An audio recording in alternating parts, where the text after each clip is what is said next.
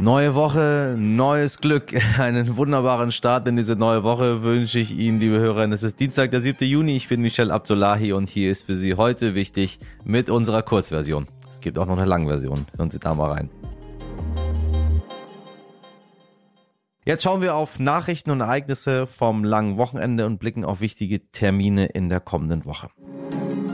Was wichtig war. Der britische Premier Boris Johnson musste sich gestern am späten Abend einem Misstrauensvotum seiner konservativen Partei stellen. Meine Kollegin Katharina Delling hat die Sitzung in London verfolgt. Einige von Boris Johnsons Unterstützern waren sich vor der Abstimmung sicher, dass er mit einer großen Mehrheit gewinnen würde. Das ist so nicht passiert. Gewonnen hat er zwar, aber nur mit 211 Stimmen, also 59 Prozent. Das ist die größte Rebellion, die jemals ein konservativer Premierminister bekommen hat seit Margaret Thatcher. Und das bedeutet, dass 41 Prozent seiner eigenen Partei kein Vertrauen in ihn als Premierminister haben. Und das ist natürlich ein ziemlich herber Rückschlag für ihn. Er ist jetzt erstmal sicher vor einem erneuten Misstrauensvotum für ein Jahr und trotzdem Trotzdem bedeutet das nicht, dass er seinen Posten so lange behält. Theresa May hatte 2018 beim Misstrauensvotum 63 Prozent hinter sich, also mehr als Boris Johnson jetzt, und musste nach knapp einem halben Jahr dann doch noch zurücktreten. Boris Johnson selbst hat dieses Ergebnis in einem Interview als überzeugend und entschlossen bezeichnet. Viele seiner Parteikollegen sehen das allerdings ganz anders und sagen, dass er bei so einem Ergebnis eigentlich trotzdem zurücktreten sollte. Doch so wie wir Boris Johnson kennen, wird er wahrscheinlich nicht freiwillig gehen und genau darüber machen sich manche Sorgen, denn wenn er bleibt, führt er die Partei 2024 zu den Parlamentswahlen und Stand jetzt würden die Konservativen dann verlieren.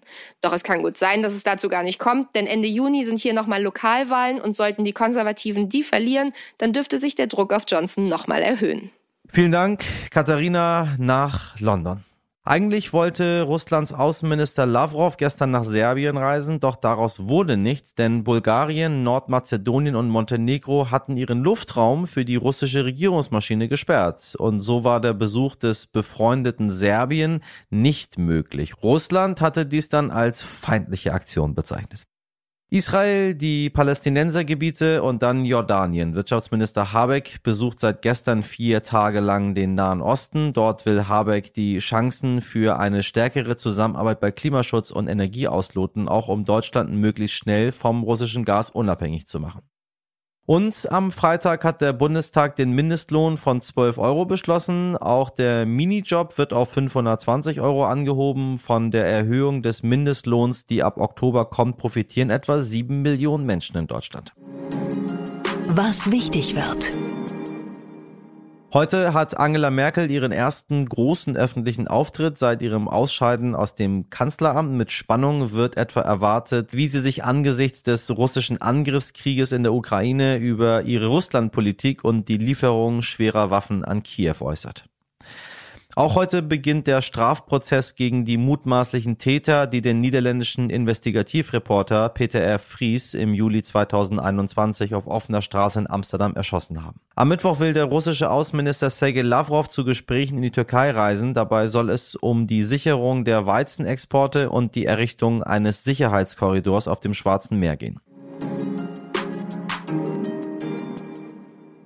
Na, waren sie auch unterwegs mit dem 9-Euro-Ticket. In Köln musste kurzzeitig der Bahnhof gesperrt werden wegen Überfüllung und auch sonst waren die Regios ganz schön voll. Heftig, meine Damen und Herren, heftig. Ich war hier schon in Hamburg, habe überhaupt nichts gemacht. Ich bin um sechs losgefahren und dann durch nach Leipzig und dann von Leipzig nach Nürnberg und dann von Nürnberg nach München. Ich meine, 9 Euro ist ein Betrag, da braucht man eigentlich nicht groß drüber nachdenken. Das probiert man einfach aus und dann ist ja. es gut. Sylt war zu kalt und war zu viel Regen und so. Und jetzt haben wir gesagt, wir fahren nach Köln. 9-Euro-Ticket, die Erfahrung ja. war gut.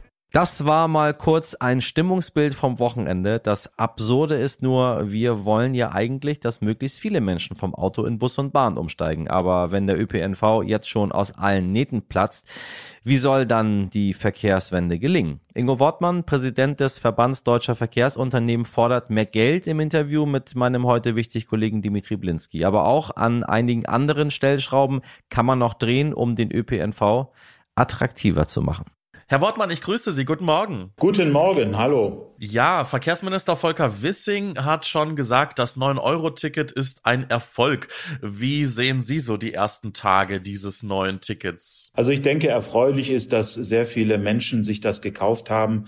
Wir haben auch in München alleine schon über 200.000 Käufe. Sie haben schon gewarnt äh, diese Woche. Beim Redaktionsnetzwerk Deutschland hatten Sie ein Interview gegeben und es hat mich ein bisschen irritiert. Eine zentrale Aussage von Ihnen wurde von vielen Medien aufgegriffen und da sprachen Sie auch von äh, ganz vollen Zügen und von möglicherweise einer angespannten Stimmung unter Reisenden und Fahrgästen und es sei im absoluten Extremfall auch Angriffe auf Mitarbeiter möglich.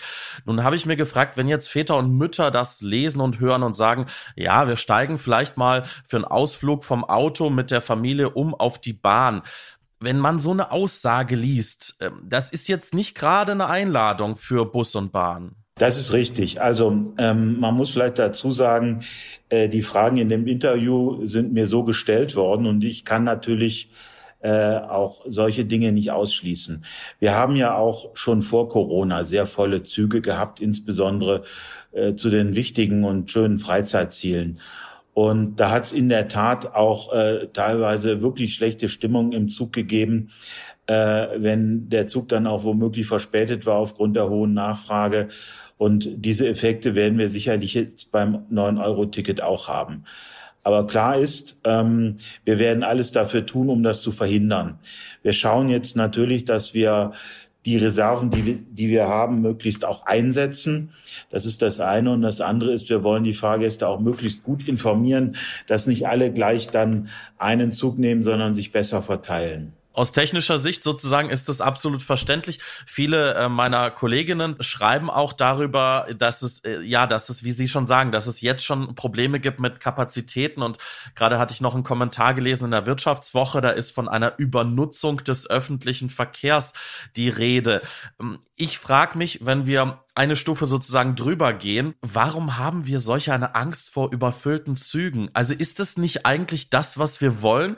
Wir wollen CO2 einsparen, wir wollen den ÖPNV wieder attraktiv machen, wir wollen sozusagen Züge und Busse wieder füllen, denn 20 Prozent der Menschen fehlen ja immer noch seit der Corona-Pandemie.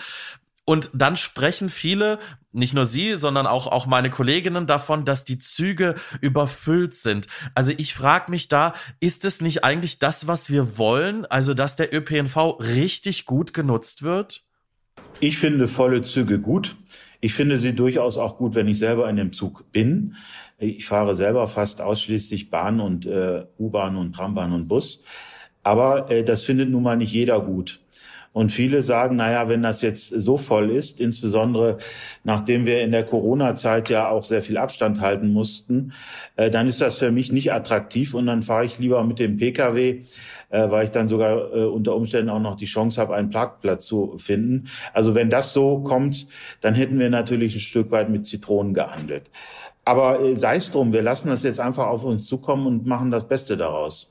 Was glauben Sie denn, kann das 9-Euro-Ticket dazu beitragen, dass mehr Menschen vom Auto in den ÖPNV umsteigen? Ich hoffe es. Ich hoffe es. Ich hoffe, dass einige wirklich sehen, ähm, das ist attraktiv. Ähm, und äh, ich beginne vielleicht bei den Freizeitfahrten verstärkt mit dem ÖPNV zu machen äh, und andere vielleicht sogar sagen, naja, ich steige dann äh, selbst mit einem ja, normalen Abo-Fahrpreis auf den ÖPNV um und nutze das für meine Fahrten zum, zur Arbeit. Wenn ich mir so die Monatskarte für Berlin anschaue, die kostet 86 Euro. Das Netz ist dagegen ja sehr, sehr engmaschig. Also ähm, sozusagen das Angebot ist zumindest in den, in den Großstädten ja schon ziemlich gut. Und wenn wir uns im Vergleich dazu anschauen, in Wien, das ist ja immer das Vorzeigebeispiel, da kostet die Jahreskarte 365 Euro, wurde 2012 eingeführt und hat dazu geführt, dass in den ersten fünf Jahren die Fahrgastzahlen verdoppelt wurden.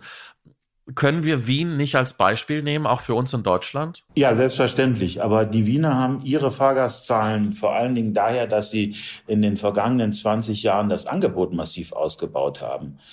Den Schub ähm, äh, vom Auto weg hat der Angebotsausbau gebracht. Ähm, das 365-Euro-Ticket hat nicht mehr so viele Effekte gebracht. Ich glaube, ein Prozentpunkt Model Split, wenn ich das richtig im Kopf habe. Äh, mehr ist es nicht. Und äh, wenn man sich Wien als Vorbild nimmt, dann muss man äh, auch das ganz zu Ende denken und mit viel Geld, die Wiener Linien kriegen sehr viel Geld von der Stadt Wien, ähm, vorher das Angebot ausbauen. Und na klar, wir haben in Berlin, München und Hamburg engmaschige Netze. Aber äh, wir haben auch ähm, sehr starke Überfüllungen. Und wenn Städte wie München beispielsweise weiter wachsen, das wird München tun, und wenn wir wirklich Menschen vom Auto herunterholen müssen, müssen wir alleine die Kapazität schaffen. Wenn ich mir die Staus anschaue und sehe, wie viele Menschen da in den Staus sind, wenn wir die in die U-Bahn bekommen, ähm, dann ähm, platzt sie zumindest, wenn wir wieder vor Corona-Zahlen bei den Fahrgastzahlen erreichen, vollkommen aus den Nähten. Herr Wortmann, vielen Dank. Danke Ihnen auch. Vielen Dank an Ingo Wortmann und an meinen lieben Dimitri. Unser heute wichtig Express ist nun im Zielbahnhof eingefahren. Das gesamte Interview mit Ingo Wortmann hören Sie in unserer langen Version. Schreiben Sie uns Ihre Gedanken und Ideen zum 9-Euro-Ticket oder auch zu ganz anderen Themen, die Sie bewegen an heute wichtig Stern.de. Wir hören uns morgen wieder, wie gewohnt, ab 5 Uhr. Ich wünsche Ihnen einen schönen Dienstag. Machen Sie was draus. Ihr Michel Abdullahi.